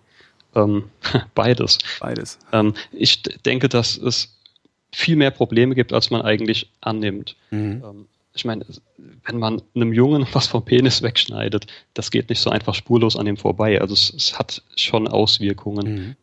psychische Auswirkungen. Ähm, es kommt halt drauf an, wie, wie man damit umgeht. Wenn man gutes Selbstbewusstsein hat, kann man besser damit umgehen als ich zum Beispiel, der schon als Kind ein kein ausgeprägtes Selbstbewusstsein hatte. Aber ich weiß es nicht. Also es ist wirklich ein, Traumat, ein traumatisierendes Erlebnis, wenn man so nach der Operation feststellt, was haben die mir da weggeschnitten. Ähm, ja, ich kann wirklich nur vermuten, also wie hm. die meisten Männer damit umgehen. Ich kenne viele Betroffene, die, die auch ähnliche Probleme haben. Das, das sind nicht wenige, das sind Dutzende. Ähm, aber es ist wirklich schwer, sich, sich vorzustellen, wie viele Männer jetzt welche Arten von Problemen haben. Vor allem, weil die, die, die Männer, die damit Probleme haben, auch kaum darüber reden. Es ist, ja, man wird einfach nicht, ähm, oder wurde lange Zeit nicht, nicht richtig wahrgenommen. Es, ja, weil, wie auch, ne? Ja. Also es ist halt, es ist halt für, für, also, du rennst ja halt nicht rum und erzählst, dass du beschnitten bist. Also ich renn halt auch nicht rum und erzähl, wie mein Schwanz aussieht. Genau. Also es ist halt, macht man halt nicht. Ähm, ja. Und dadurch äh, verschwindet das Thema natürlich komplett aus der, aus, aus der Öffentlichkeit. Genau. Und die, die, Öffentlich die Öffentlichkeit geht dann davon aus, dass es diese Probleme gar nicht gibt. Richtig. Dass es einfach nur eine Kleinigkeit ist. Und ja, das ist dann ein Teufelskreis. Mhm. Diese Beschneidungsdebatte, ähm, also ausgelöst wurde das damals durch, ich glaube, so ein Urteil des, war das Landgericht, Landgericht, Amtsgericht? Ein Urteil? Das war das Kölner Landgericht. Kölner Landgericht, das äh, gesagt hat, ähm, Beschneidung ist Körperverletzung und hat zu genau. unterbleiben, ja, weil Körperverletzung ist ein Straftatbestand. Mhm. Genau. Es ging um einen muslimischen Jungen, der aus religiösen Gründen beschnitten wurde und da gab es ähm, Komplikationen. Ah, genau, genau, das, genau ein Arzt hat, hat, hat irgendwie geklagt oder ist verklagt worden. Ja, hm? Erzähl du mal, du und, hast es wahrscheinlich irgendwie präsenter als ich. Ja, und es wurde eben festgestellt, dass, dass eine Beschneidung eine Körperverletzung ist, aber ähm, ja, so die, die genauen juristischen Details kenne ich da auch nicht. Also es hm. wurde, ähm, ich weiß auch nicht genau, ob jetzt der Arzt genau angeklagt wurde, aber es gab jedenfalls einen Arzt, der beschuldigt war, ähm, die Eltern und eben der Junge, der betroffen war, aber die genaue Konstellation, die kriege ich jetzt auch nicht mehr zusammen. Jedenfalls hat das Gericht entschieden, ja klar, ähm, Beschneidung ist eine Körperverletzung und hat zu unterbleiben. Und dann ging eben die Debatte los, ob man denn äh, ja sowas aus religiösen Gründen machen dürfte oder nicht. Genau, dann sind die religiösen Interessenvertreter ähm, auf die Barrikaden gegangen und haben ein ja. neues Drittes Reich heraufbeschworen. Das fand, da habe ich mich sehr drüber geärgert, mhm. weil ähm, nur weil man möglicherweise irgendwie eine meinetwegen auch jahrhundertealte religiöse Tradition in einem modernen säkularen Staat unterbindet, heißt das noch lange nicht, dass man hier wieder anfängt Menschen anzuzünden. Ja. Ähm, und die, äh, äh ich sag mal, die Religionshasser haben das natürlich benutzt, um ähm, endlich mal gegen die Religionen stänkern zu können, die ihnen auf den Keks gehen, ohne die Religion unmittelbar anzugreifen. Also im Grunde ein, ein, ein Deckmäntelchen für den Rassismus, der in den Menschen gesteckt hat. Ja, Rausgekommen also ist dabei. Es, hm? es, gab sicher diese beiden Extremen, aber ich glaube, das waren auch eher ja, Randerscheinungen, die, die aber ja am lautesten waren. Genau. Und so die 90, 95 Prozent, die dazwischen waren, ähm, die wurden da schon ziemlich übertönt. Mhm. Dadurch. Was gab es denn für Argumente dazwischen, dafür und dagegen? Gibt es Argumente für die Beschneidung eigentlich? Ähm, also naja, gute Gründe? Klar, man, man sagt einfach, dass die Hygiene besser ist oder dass es medizinische ja, Vorteile auch, hätte oder so. Also, aber ja, ich meine, das sind keine wirklichen Gründe nee, für eine also Beschneidung. Mein Schwanz ist der sauberste Teil meines Körpers. Also da muss ich nicht beschnitten sein für. Mhm. Ja. Ähm, ja, ansonsten diese medizinischen Vorteile, die man gerne erwähnt, so Sachen wie 60 Prozent äh, weniger Anfälligkeit für HIV oder so, die basieren auch auf einzelnen Studien, die ziemlich fragwürdig sind, die ähm, in Hochrisikogebieten in Afrika durchgeführt wurden und auch mhm. bei denen man schon ähm, als, als Laie schon sehen kann, dass die ziemlich ja, eigenartig durchgeführt wurden. Ähm, ja, beispielsweise, dass die Männer, die beschnitten wurden, über AIDS aufgeklärt wurden und die, die nicht beschnitten wurden, die wurden eben nicht aufgeklärt. Ähm, da gibt es eben so ein paar ja, Unregelmäßigkeiten. Ja. Ja, und es gab auch parallel dazu Studien, die ähm, das nicht bestätigen können. Es gibt dann wieder Studien, die, ähm, also die, die Studie mit den 60 Prozent war, glaube ich, so durchgeführt, dass man einen Teil der Männer beschneidet, einen Teil der Männer nicht beschneidet, das Ganze mhm. in einem ähm, HIV-Risikogebiet und dann am Ende nach zwei Jahren. Ähm, Mal guckt, wer es überlebt hat. So ungefähr, ja. Ähm, die zwei Jahre hat man auch nicht eingehalten, die wurden ein paar Monate früher abgebrochen. Ähm, warum, weiß ich nicht, ob es überhaupt einen Grund dafür gab oder ob man einfach mal gesagt hat, wir hören jetzt mal auf damit. Ähm, ja, da kommen diese 60 Prozent her und ähm, ich glaube, es steht in der Studie auch bis zu 60 Prozent. Es könnten auch weniger sein und naja, ähm, also andere Studien kamen, keine validen Zahlen. ja, ja, andere Studien konnten da keinen Unterschied feststellen. Und es gibt Studien, ähm, die beschnittene Männer mit nicht beschnittenen Männern vergleichen und die kommen zu dem Ergebnis, dass die Beschnittenen eher ähm, HIV haben als die als die ja, intakten Männer. Mhm. Also gibt es wirklich Studien, da kann man sich aussuchen, welche man am liebsten hätte und am liebsten in den Zeitungsartikeln zitiert. Aber irgendeinen guten Grund für Beschneidung muss es doch geben. Fällt dir einer ein? Na, ich, ich äh, weiß ich nicht, vielleicht irgendwie tatsächlich, weiß ich nicht, irgendwelche Entzündungen oder sowas, die nicht weggehen oder so, dass man die vorhat, aber das sind dann halt so minimale Fälle oder so seltene Fälle, dass wir eigentlich nicht drüber reden müssten. Ne?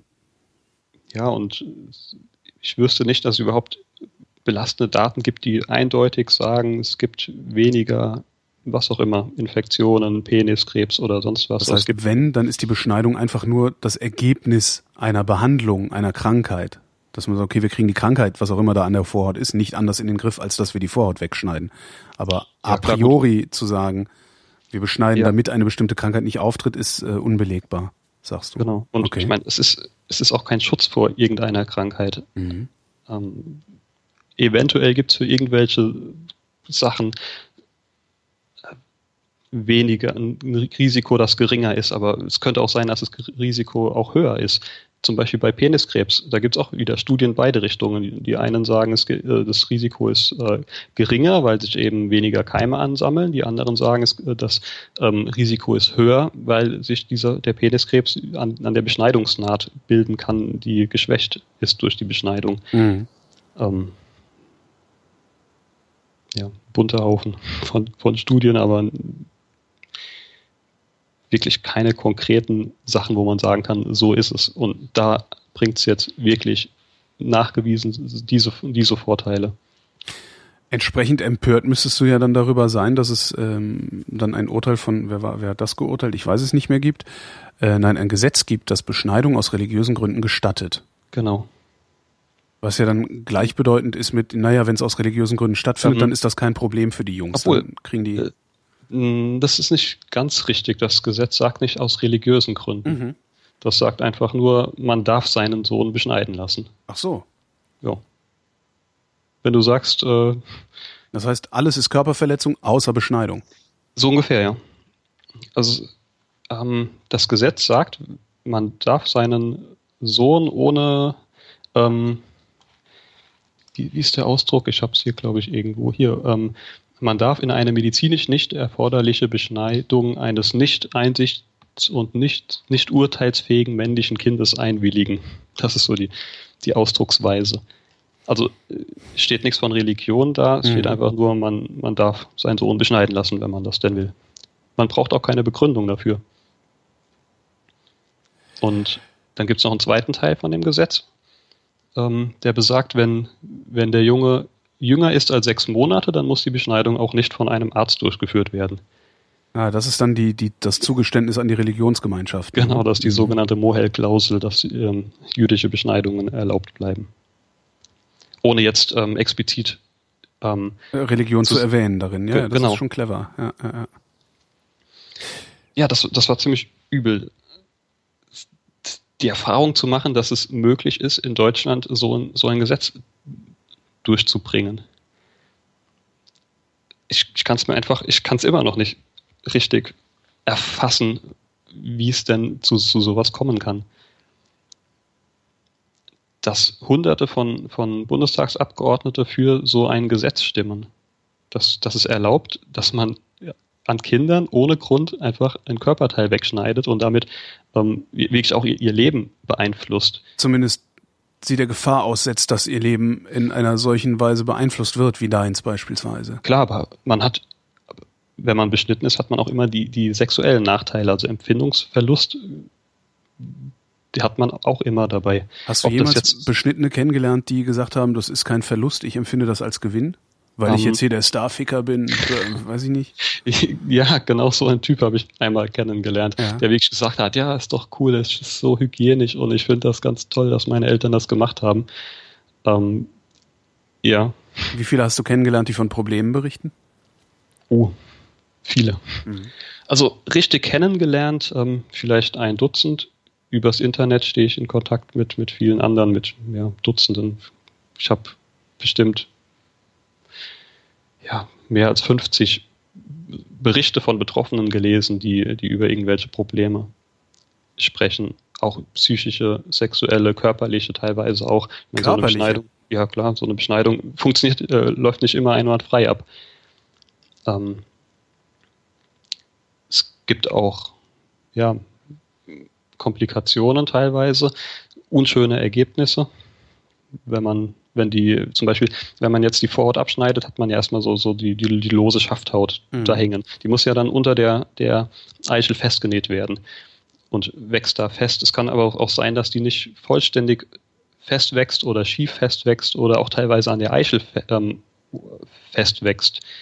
Dann, dann bildeten sich so Hautbrücken. Das heißt, die Schafthaut ist dann direkt mit, mit einem Teil der Eichel verwachsen. Und nicht, wie es eigentlich sein sollte, unterhalb der Eichel verwachsen so sowas kommt vor. Ähm, ja, Erektionsstörungen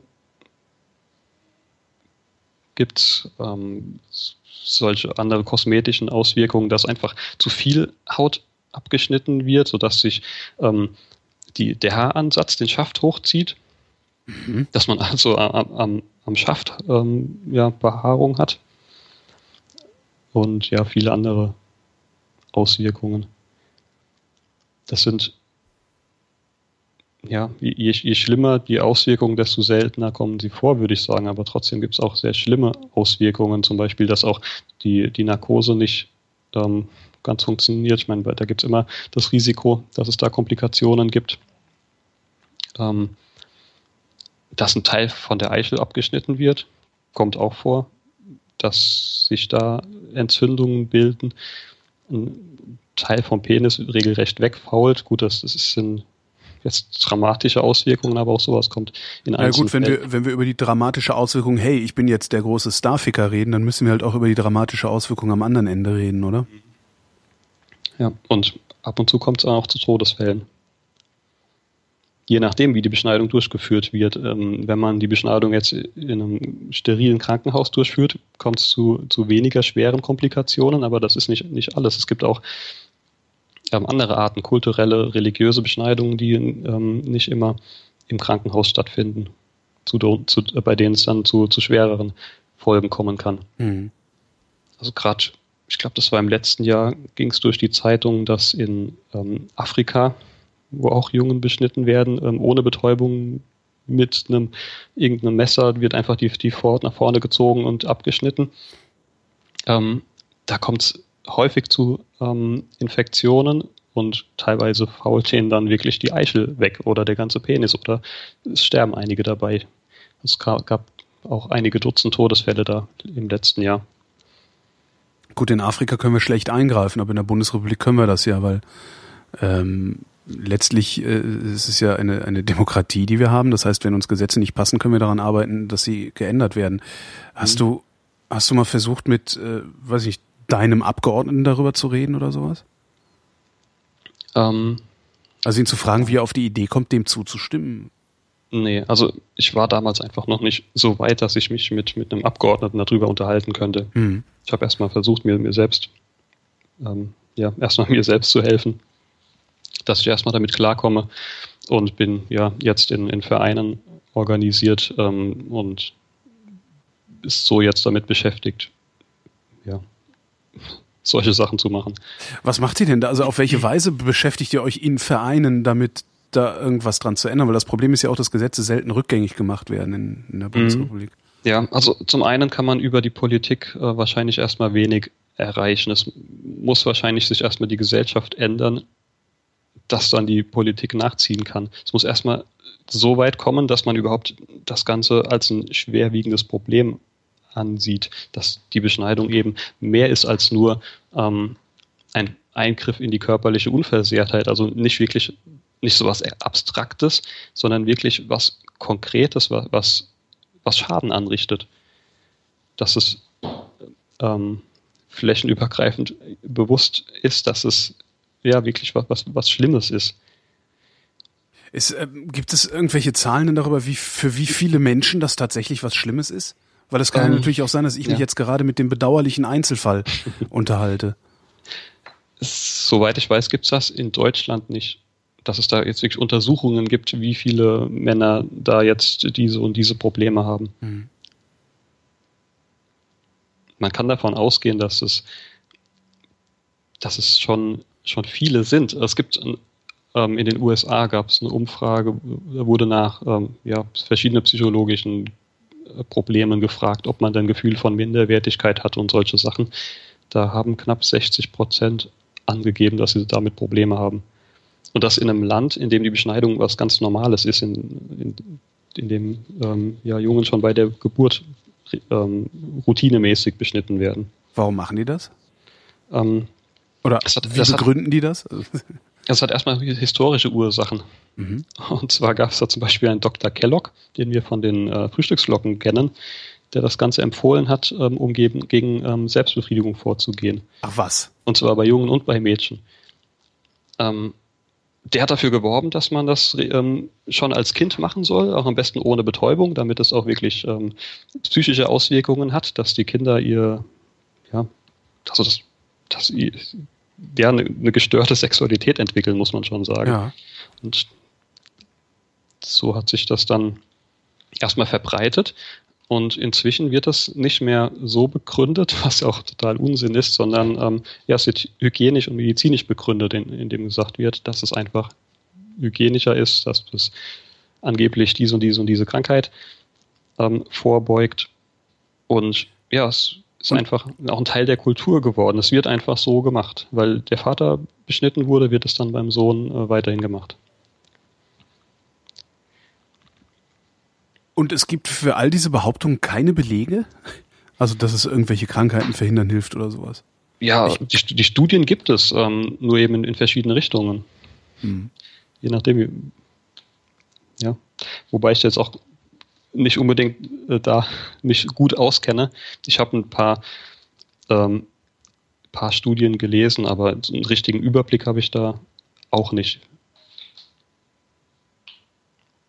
Aber es ist eben nichts, was überhaupt ähm, die Amputation von einem gesunden Körperteil rechtfertigt, weil es eventuell in so und so vielen Fällen mal äh, helfen könnte, falls mhm. denn, falls es das denn wirklich tut. Ja, und so wird es eben beibehalten. Das ist auch so eine Art Teufelskreis. Der Vater ist beschnitten und sagt sich, ja, es ist ähm, es ist ja nicht schlimm teilweise oder es ist auch, hat auch psychologische Ursachen, dass man sich selbst einredet, es darf nichts Schlimmes sein, was meine mhm. Eltern mir angetan haben. Ähm, also muss ich das auch für meinen Sohn tun. Ich will ja nur Gutes, also lasse ich ihn auch beschneiden. Haben deine Eltern das irgendwann begriffen? Oder hast du denen das überhaupt erklärt, dass du ein Problem hast? Ja, das habe ich ihnen äh, letztes Jahr erklärt erst. Was haben die gesagt? Ähm, sie konnten sich das gar nicht vorstellen, dass ich damit Probleme hatte. Ich meine, sie wussten zwar, dass ich in der Schule Probleme hatte mit Stress und Kopfschmerzen und so, aber sie konnten das nicht darauf zurückführen. Ähm, die wussten gar nichts davon. Ich habe auch nur mit meiner Mutter darüber gesprochen. Mein Vater sagt, ähm, ja, was ist eigentlich das Problem? Er kann sich das nicht vorstellen. Meine Mutter war da ein bisschen offener gewesen und wir haben ja ziemlich lange drüber gesprochen. Ja, ich meine, sie war auch ziemlich schockiert, dass, es, dass ich so Probleme hatte. Ich meine, die wollten ja auch nur, ähm, das dass Beste. es mir wieder besser geht. Genau. Ja. Ich, sie haben gesehen, ja, Kind hat Schmerzen, der Arzt sagt, wir machen einen kleinen Schnitt, dann ist wieder gut. Also machen wir das. Ähm, und ich, ich meine, da, ich weiß nicht, wie, wie schwer oder einfach es damals war, an Informationen zu kommen. Jetzt gucken wir einfach im Internet und sehen eventuell mhm. Berichte von Betroffenen oder auch irgendwelche ähm, Artikel, medizinische Informationen oder so, das äh, ja, gab es früher nicht. Meine Mutter hatte zwar so ein Lexikon, medizinisches Lexikon, dann stand halt drin, ja, Beschneidung, da wird halt ein Teil von der Vorhaut abgeschnitten und so, aber das ist ja, das waren ein paar Sätze. Und woher sollte sie die Information nehmen? Sie musste ja ähm, dem Arzt vertrauen, was er sagt. Könntest du nicht dieses Gesetz nehmen und zum, weiß ich nicht, Europäischen Gerichtshof für Menschenrechte gehen und sagen, hier, so nicht? Also, soweit ich weiß, muss ähm, das jemand machen, der davon selbst betroffen ist. also wirklich ja. unmittelbar von dem Gesetz. Das heißt, der, der beschnitten wurde, weil dieses Gesetz das ähm, erlaubt. Ah. Und das wurde ich nicht. Das kann natürlich eine Weile dauern, bis die Kinder, die jetzt beschnitten werden, alt genug sind, um dagegen vorzugehen. Und die das dann auch wirklich machen. Und was machen wir bis dahin? Aufklären. Aufklären, ja. Es, gibt wirklich viele Sachen, was, was ähm, überhaupt nicht weit verbreitet ist, wie, wie die Beschneidung funktioniert, auch zum Beispiel bei den Religionen. Ähm, ich weiß noch, bei uns im Religionsunterricht, da wurde gesagt, ja, bei den Juden und Muslimen, die beschneiden eben ihre Kinder, da wird ein Teil der Vorhaut abgeschnitten und das, äh, mehr hat man darüber nicht gesagt. Das wurde genau. einfach schon fast romantisiert. Das ist ja, das ist ja religiös und äh, auch Jesus war beschnitten. Ähm, ja, die Realität sieht einfach ein bisschen anders aus, dass Beschneidungen teilweise auch ohne Betäubung durchgeführt werden. Mhm. Dass eben nicht nur ein kleiner Schnitt in die Vorhaut gemacht wird, sondern dass die, die Vorhaut komplett entfernt wird. Dass, ja, wie gesagt, die Kinder dadurch traumatisiert werden und für, für ihr Leben lang sexuelle Nachteile haben. Dürfen wir das im Namen der Religion? Tja, die Religionsfreiheit. Also mich darf das niemand fragen, weil äh, ich mit Religion nichts anzufangen weiß und grundsätzlich der Meinung bin, dass Religion sich aus dem Leben der Menschen rauszeichnet. Aber das ist halt mhm. an der Stelle auch nicht zielführend. Ja, es, es, wurde ja häufig begründet mit Religionsfreiheit, aber soweit ich das in Erfahrung bringen konnte, gilt die Religionsfreiheit nur für sich selbst. Man darf selbst seine Religion ausführen, wie man denn will, mhm. wenn man keine anderen Leute dadurch verletzt. Und nach meinem Verständnis zählen dazu auch die eigenen Kinder. Ja, gerade die, also weil die können sich ja nicht wehren, die können ja nicht sagen, ich will das nicht. Genau. Es gibt ja auch hier den Fall der ähm, zwölf Stämme, da ist es ja auch eine ähnliche Sache. Fall der zwölf auch, Stämme? Ja, ähm, diese ähm, ja, Sekte, die, ähm, ähm, wo es darum ging, ähm, ob die Eltern ihre Kinder religiös erziehen dürfen, wenn das ähm, zum Beispiel gegen die Schulpflicht widerspricht, also ob sie ihre Kinder selbst ähm, unterrichten dürfen. Mhm. Und da sagt man ganz eindeutig, nein, dürfen sie nicht. Es gilt die Schulpflicht und das gilt auch da dann, wenn die ähm, Kinder in einer Sekte sind. Warum haben wir uns dann gerade mit der Beschneidung so schwer getan? Also, weil da hätten wir doch eigentlich auch sagen können, ja, Entschuldigung, hier werden keine Kinder ja. verstümmelt. Und was auch eine interessante Frage ist, warum die Beschneidung von Jungen nur? Und, ähm, also was, heißt nur?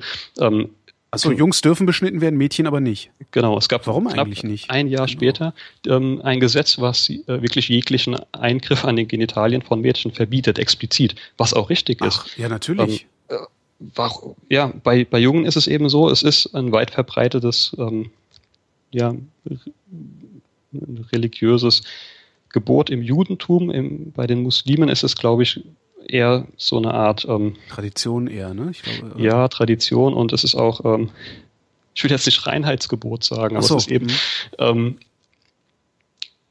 es wird irgendwo als, als Hygienemaßnahme oder so empfohlen. Mhm. Aber kein, ja, bei den Juden ist es eben so, dass es äh, religiös vorgeschrieben ist. Und ja, da Deutschland dann sowieso vorbelastet ist, was das Judentum betrifft, musste man dann eben dafür sorgen, dass das Juden ihre Religion in Deutschland ausführen ja, können, halt auch wenn das kein sauberer Kompromiss. Also ja. damit ist niemand, damit ist keinem von beiden gedient. Äh, ich, es, es wäre mal interessant, wie viele, also das wäre dann eigentlich wirklich die, die, die Frage, die man mal stellen müsste, wie viele jüdische Männer haben denn ähnliche Probleme wie du und ja. würden vielleicht sogar auch sagen, naja, wäre vielleicht ganz gut, wenn diese Beschneidung nicht wäre, Religion hin, Religion her. Mhm. Ähm, ja, zum einen gibt es nicht viele jüdische oder nicht viele ähm, Männer, die, die ähm, ja, wegen ihrer jüdischen Religion beschnitten sind. Ich meine, das Judentum in, in Deutschland ist nicht so sehr groß. Nicht, mhm. genau, und, und deswegen gibt es auch nicht so viele Juden und auch nicht jeder Jude ist beschnitten. Es gibt auch äh, Juden, die nicht beschnitten sind, die sich trotzdem als Juden bezeichnen. Mhm. Ähm, es gibt aber wirklich auch Juden, die sich ähm, die beschnitten wurden und ähm, Probleme damit haben. Mhm. Da, da kenne ich mindestens zwei, die auch in unserem Verein oder in anderen Vereinen aktiv sind und darüber aufklären, was auch wirklich sehr wertvoll ist, weil man sonst, man hört vom ähm, Zentralrat der Juden sehr viel, dass ähm, Juden beschnitten sein müssen, dass es ein wichtiges Gebot ist und dass es auch überhaupt nicht schädlich ist und so Sachen. Ähm, aber da hat man eben wirklich auch jüdische Männer, die beschnitten wurden und sagen, doch, es ist ein Problem. Mhm.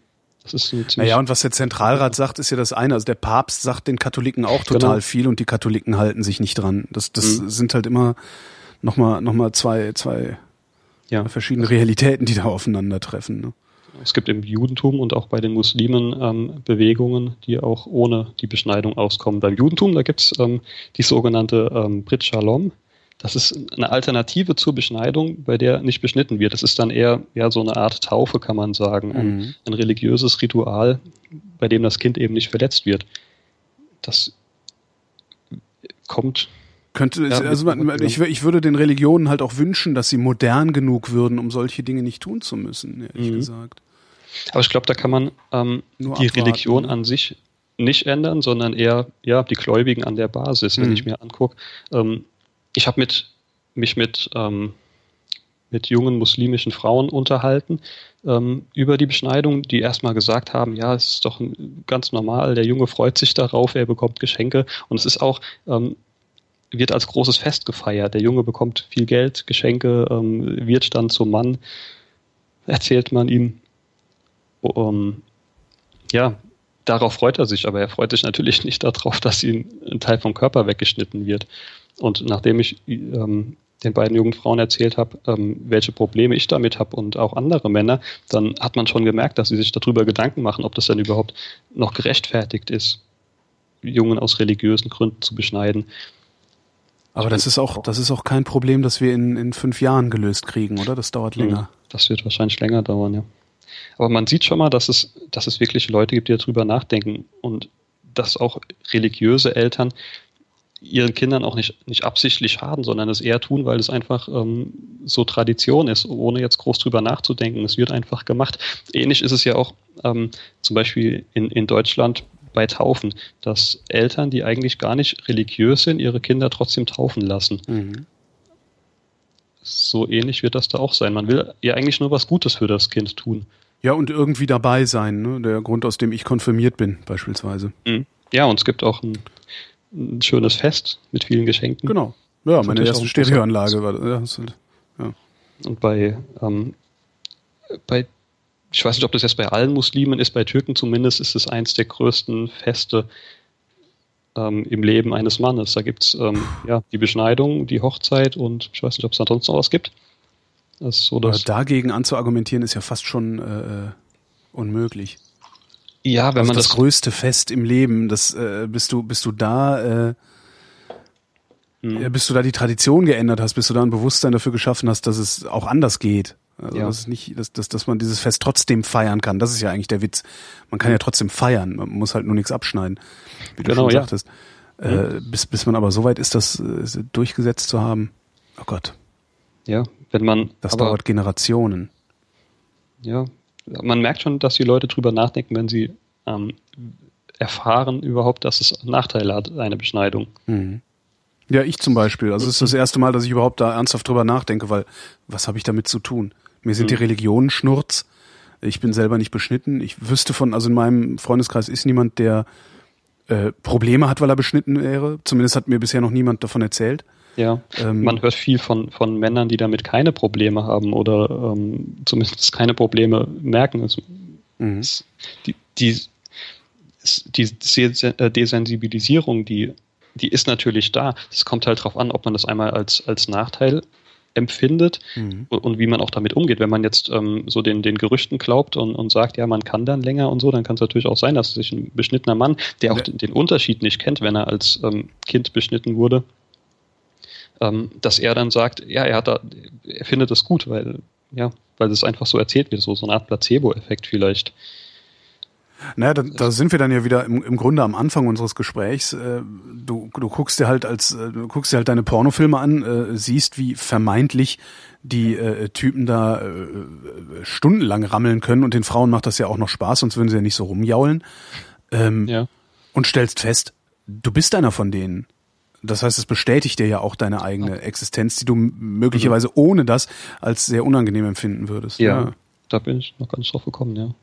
Ähm, aber wo du sagst, ähm, dass den Frauen das gefällt, äh, gibt, gibt auch die andere Seite. Frauen, die ähm, beschnittene Männer als Partner haben, die sagen, dass es, die merken da schon einen Unterschied, weil eben ähm, dieser Kleideffekt der, ja. der Vorhaut nicht mehr da ist und dass es dann, dann für die Frau auch unangenehm sein kann. Mhm da gibt es auch einige Frauen, die, die, die darüber berichten.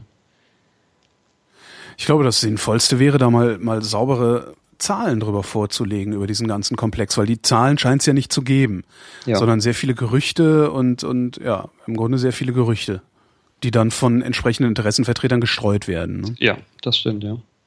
Ähm, es gibt auch andere Informationen, ähm, Bücher, Artikel, ähm, der Berufsverband der Kinder- und Jugendärzte ist da zum Beispiel gut dabei aufzuklären. Aber das dauert eben lange, weil wenn man sich jetzt nicht für das Thema explizit interessiert, dann kommt man auch kaum in die Situation, das zu lesen. Nein, überhaupt auf, also gerade in solchen medizinischen Bereichen Aufklärung zu leisten, ist, äh, ist, ein, ist ein wahnsinnig dickes Brett, was man da bohren muss. Guck mhm. dir einfach an, wie das mit Impfungen ist. Es gibt immer noch Leute, die glauben, dass man davon Autist wird. Also ja. Also, Oder ja, ähnliche andere das Themen. Ist, äh, äh, ja. Das Mhm. Ja, und wenn dann natürlich noch so, so große Zahlen hochgehalten werden, 60 Prozent weniger AIDS und man kann mhm. ja länger und dann ja, dazu, das ein anderes noch bei. Ja, und Journalisten fragen ja dann auch ungern, woher diese Zahlen eigentlich kommen, weil dann müssten sie halt auch nochmal. Ja, und dass es auch andere Zahlen gibt, die genau das Gegenteil behaupten. Ja. Was ist denn das für ein Verein, in dem du dich da organisiert hast? Ähm, Oder in dem ihr also, euch organisiert? Wir haben, das war kurz nach dem Beschneidungsurteil, ähm, nein, ich fange fang anders an. Es gab schon immer Leute, die sich auch gegen die Beschneidung ähm, eingesetzt haben. Nur waren die häufig ziemlich zerstreut. Es gibt ein Forum, das Beschneidungsforum, ähm, in dem viele Leute organisiert sind, die damit ein Problem haben und ähm, das auch schon, schon seit Jahren ähm, Aufklärung leisten und darüber äh, berichten wollen. Aber erst nach dem Beschneidungsurteil kam es dann richtig dazu, dass sich die Leute dann auch ähm, stärker vernetzt haben. Also ist zumindest mein Eindruck, den ich hatte. Es haben viele Leute, auch die nicht betroffen sind, sind dann dazu gestoßen, um einfach, äh, weil sie gesagt haben, das kann doch nicht wahr sein, dass mhm. sowas in Deutschland möglich ist. Und so kam es dann dazu, dass wir nach dem Beschneidungsurteil vor ungefähr einem Jahr dann ähm, zusammengetan haben, einen Verein gegründet haben, ähm, der sich Intaktiv nennt. Also es ein, setzt sich zusammen aus intakt und aktiv, ähm, der sich eben dafür einsetzt, ähm, unter anderem um, um Aufklärung zu leisten auf dem Gebiet. Und zwar ähm, nicht nur was die Beschneidung von Jungen betrifft, sondern generell Beschneidung von Kindern ähm, als Ziel hat. Mhm weil man nicht sagen kann, man ist gegen die Beschneidung von, von Jungen und ignoriert alles andere oder auch umgekehrt. Äh. Ja, dass, dass, dass es ausdrücklich verboten ist, Mädchen zu beschneiden, äh, ja. das äh, höre ich gerade zum ersten Mal. Ich bin da auch wirklich sehr irritiert darüber, ja. dass da ein Geschlechtsunterschied gemacht wird. Mädchen darf man nicht beschneiden, Jungs darf man beschneiden. Also das ist mhm. ähm, wirklich bemerkenswert. Ja, nur kurz am Rande, also, man, hört, man, man, hört ja immer, ähm, was auch richtig ist, dass die weibliche Beschneidung ähm, so schlimm ist. Was man und deswegen, das ist, das, das ist einfach in der Gesellschaft, ist ein Bewusstsein dafür da mittlerweile. Ja. Das hat auch viel Zeit gedauert. Ähm, aber dieses Bewusstsein existiert jetzt. Ähm, bei Jungen ist es eben nicht so weit. Deswegen gibt es häufig Stimmen, die sagen, ja, weibliche Beschneidung oder da wird es gar nicht Beschneidung genannt, sondern generell Genitalverstümmelung. Richtig. Ähm, es ist richtig, es, es, hat, es hat noch nie jemand Beschneidung gesagt, ja. Ja, im Endeffekt ist doch die männliche Beschneidung ähm, auch was Schlimmes und da, da, sollte man jetzt auch nicht sagen, es gibt aber hier die weibliche Beschneidung oder die einzelne Form, ist ja, ist ja nicht nur eine Form, die es gibt, es gibt eine ganze Reihe von, von, ähm, ja, von Beschneidungsarten. Man mhm. kann nicht sagen, das ist generell schlimmer. Es gibt extrem schlimme Formen der, der weiblichen Beschneidung. Genauso gut ist es bei der männlichen Beschneidung auch. Da gibt es nicht nur ähm, die Form, dass man die Vorhaut entfernt, da gibt es auch noch viel brutalere Sachen. Mhm. Ähm, beispielsweise, dass man ähm, die gesamte Haut vom Penis abzieht oder die Unterseite aufstützt. Ähm, solche Sachen gibt es auch, sind glücklicherweise nicht sehr weit verbreitet. Gibt es aber auch und ich bin der Meinung, man sollte es einfach als Ganzes sehen. Man hat einfach nicht ohne Grund an Kindergenitalien rumzuschneiden oder irgendwas zu machen, egal ob es jetzt Jungen sind oder Mädchen oder auch intersexuelle Kinder, was nochmal ein ganz eigenes Thema ist. Ja, zurück zum Verein. Ähm, mhm. Das ist der Grund, warum wir gesagt haben, ähm, wir setzen uns einfach gegen, äh, ja, wir setzen uns dafür ein, dass es, dass einfach, ähm, dass solche Eingriffe nicht mehr durchgeführt werden müssen. Es sei denn, es ist wirklich absolut medizinisch notwendig, was in den allerseltensten Fällen wirklich der Fall ist. Mhm. Und so haben sich eben viele Leute ähm, zusammengefunden, teilweise aus dem Beschneidungsforum. Es gab auch andere Mailinglisten, ähm, und haben dann den Verein interaktiv gegründet und ja, die Gründung war dann auch jetzt vor einigen Monaten abgeschlossen und jetzt fangen wir an, ähm, ja, vor, vor, allem Aufklärungsarbeit zu leisten. Macht, versucht ihr auch Lobbying zu betreiben oder ist euch das zu viel? Ähm, das wird sicher noch kommen, ähm, ist aber mit, ähm, im Moment noch nicht mhm. So, so weit fortgeschritten. Es gibt noch einen anderen Verein, der sich da schon, schon viel länger ähm, einsetzt. Ähm, das ist der Verein Mogis. Der hat sich ursprünglich aus anderen Gründen ähm, gegründet. Waren das nicht äh, äh Kindesmissbrauchs? Ähm? Genau. Ja. Mogis bedeutet ähm, eigentlich Missbrauchsopfer gegen Internetsperren, meine ja, ich. Ja, genau. Das genau, das war die, die Zeit von Zensur Sula und solche Sachen. Und ähm, ja, und da gibt es jetzt mittlerweile einen ähm, Facharbeitskreis Beschneidungsbetroffener, mhm. der sich ähm, ja eigentlich auch für, für solche Sachen einsetzt. Und die sind schon, ähm, schon ein bisschen länger dabei, haben auch schon, schon ein paar ja, Erfolge vorzuweisen. Also zum Beispiel gab es ähm, letztes Jahr, an dem Tag, an dem das Beschneidungsgesetz veröffentlicht wurde, ähm, eine große Pressekonferenz, die auch ähm, gut in den Nachrichten war. Und auch jetzt ähm, am 6. und 7. Mai zum Jahrestag des ähm, Kölner Urteils wird es auch wieder Veranstaltungen in Köln geben. Einmal ein wissenschaftliches Symposium, wo wirklich ähm, viele ja, be bekannte Experten sich, ähm, die sich mit, die sich mit dem Thema beschäftigen, zu Wort kommen. Mhm. Das ist ein Tag. Und danach gibt es am, am 7. Mai, einen Tag später, ähm, auch eine Kundgebung, Demonstration in Köln, wo auch knapp 20 Vereine, ähm, nicht nur aus Deutschland, sondern auch international dabei sein werden. Das wird, ja, das ist auch zum größten Teil auf Mogis, würde ich sagen, zurückzuführen, dass, dass die das ermöglicht haben, dass es wirklich jetzt auch in Deutschland solche äh, ähm, ja, Veranstaltungen gibt, mhm. die dann auch in die Nachrichten kommen und äh, ja, so auch zu Leuten transportiert werden, die sich mit dem Thema jetzt nicht explizit beschäftigen. Haben wir noch irgendwas vergessen?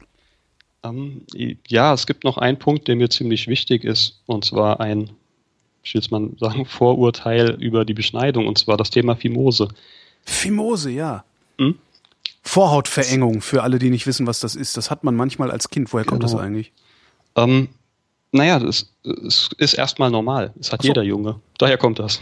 Ah ja, guter Grund. Ähm, ja, also zunächst ist jeder Junge erstmal, ähm, wird mit einer Vorhautverengung oder mit einer Fimose geboren. Das ist mhm. eine ganz natürliche Sache. Die, die, die Eichel ist noch mit der ähm, Vorhaut wirklich verwachsen. Und das wird, ähm, das ist erstmal nichts Schlimmes, das ist ein ganz natürlicher Zustand, aber das ist eben ein ein Grund, warum manchmal beschnitten wird. Mhm. Normalerweise löst sich das im Alter von, von drei Jahren oder sechs Jahren oder auch später. Es kann bis in die Pubertät gehen. Ähm, nun manche Ärzte sind eben der Meinung, wenn sich das bis, sagen wir mal, sechs Jahre nicht gelöst hat, dann muss man die Vorhaut abschneiden. Mhm. Und das ist wirklich ein Grund, warum viele Jungen beschnitten werden, obwohl es überhaupt nicht notwendig ist. Und es wird ja auch in der Gesellschaft schon fast gleichgesetzt, Fimose und Beschneidung. Wenn, wenn man die Leute fragt, ja, was macht man bei einer, äh, bei, bei, einer, bei einer Fimose, bekommt man als Antwort, na, man macht eine Beschneidung. Mhm. Ähm, dabei ist es wirklich in den seltensten Fällen überhaupt notwendig. Also Was wie gesagt, macht man stattdessen? Das ist erstmal ein normaler Abwarten. Zustand, der sich, der sich löst. Und wenn, genau, wenn sich das mit der Zeit nicht löst, ähm, wartet man ab. Und wenn es keine Probleme gibt, kann man das auch einfach so, so zunächst mal lassen. Gut, irgendwann, äh, wenn der Junge sexuell aktiv wird, fangen Probleme an oder auch andere Probleme, zum Beispiel wenn es Entzündungen gibt, wie bei mir, ähm, dann muss man das behandeln, aber eine Behandlung bedeutet dann auch noch lange nicht, ähm, dass man das entsprechende Körperteil einfach abschneidet. Es gibt zunächst ähm, Salbentherapien zum Beispiel, mit denen das, ähm, die Vorhaut geweitet werden kann. Die sind ziemlich erfolgreich, wenn sie richtig eingesetzt werden, aber man erlebt es eben häufig, dass die Therapie da nicht lang genug ähm, durchgeführt wird und dass es dann eben selten zum, zum Erfolg kommt. Aber ansonsten, die, normalerweise sind die Erfolgsaussichten schon ziemlich groß. Und wenn, selbst wenn das fehlschlägt, gibt es immer noch andere Möglichkeiten, das zu korrigieren. Ähm, es gibt die Möglichkeit, ähm, vorhauterhaltend zu, äh, zu operieren. Mhm. Das bedeutet, man, man schneidet die, die Vorhaut ein und wird geweitet und dann wieder vernäht ähm, und hat halt eben so die Möglichkeit, die, die Vorhaut zu erhalten. Und was man dann eben als letzten Schritt noch machen kann, ist dann eben die Beschneidung, wenn es wirklich keine andere Möglichkeit gibt, das Problem zu beheben. Dann ja, kommt man eben eventuell nicht ähm, drum herum. Aber ja, ne, im Normalfall ist eben die Fimose kein Grund für eine Beschneidung, aber trotzdem ähm, wird die Beschneidung häufig in Deutschland aus diesem Grund durchgeführt. Die Beschneidungszahlen sind ziemlich hoch, ja, gerade äh, wegen solchen Sachen. Es gibt andere Länder, Dänemark beispielsweise, da ist die Beschneidungsrate bei unter 2%. In wie, Deutschland, wie hoch ist sie bei uns genau? In Deutschland ist sie bei die letzten Zahlen, die ich habe, sind knapp bei 13 Prozent. Und zwar stark steigend. Ähm, in, von 2008 bis 2011 ähm, ist die Beschneidungsrate um 30 Prozent gestiegen. Und Im Moment werden ja, knapp ähm, 13 Prozent der Jungen aber, im Kindesalter beschnitten. Aber sind denn da die Mediziner nicht hinreichend aufgeklärt?